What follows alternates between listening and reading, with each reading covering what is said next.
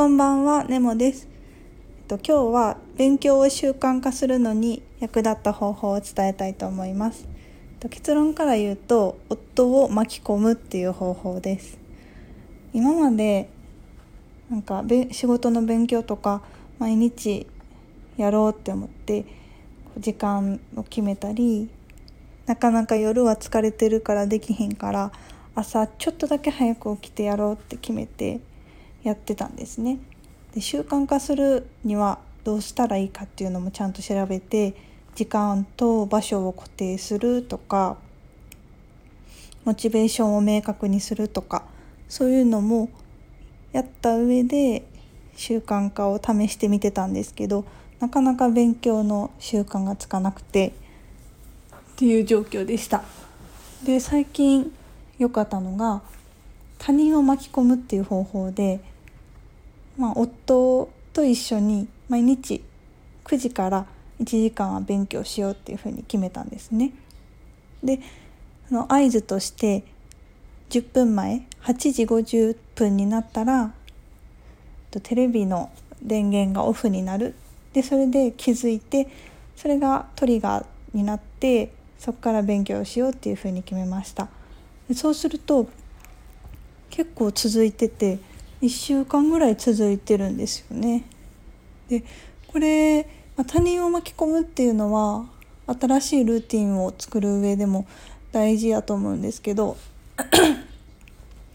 なんか私の場合は、うん、夫を巻き込んだことですごい自分に、うん、正義感みたいなのが生まれて早く9時になったから今日もしなあかんやあかんでみたいな感じでなんか自ら先導してやってるんですよね。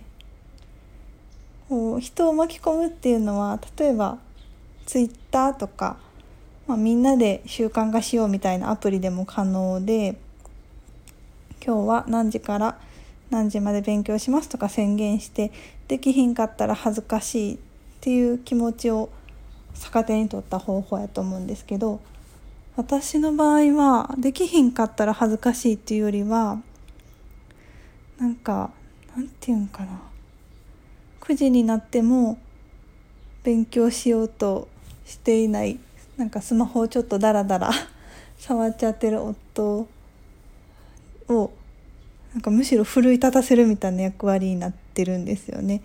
奮い立たせる手前自分も自然と勉強に取り組めるし夫は夫でスタートダッシュがなかなかスイッチは入りにくいんですけど私が「今日もやろう」って言ってあの環境調整するとあの勉強モードの電気を明るいやつに変えてでテレビも消してってやると自然と夫も一緒にやってくれてで後から聞くと私結構無理強いしてたかなとか勉強やろうって誘いすぎてちょっと鬱陶しいかなって聞くと まああの正直ダラダラしたい気持ちもあるから初めはちょっとうんって思うけど実際やり始めたらめっちゃありがたいって言われてやっぱやり始めるまでは腰は重いけどやったらやったで勉強できてる自己肯定感とか上がるし私も夫もどっちにもいい風に作用していますね。よかったら試してみてください。ありがとうございました。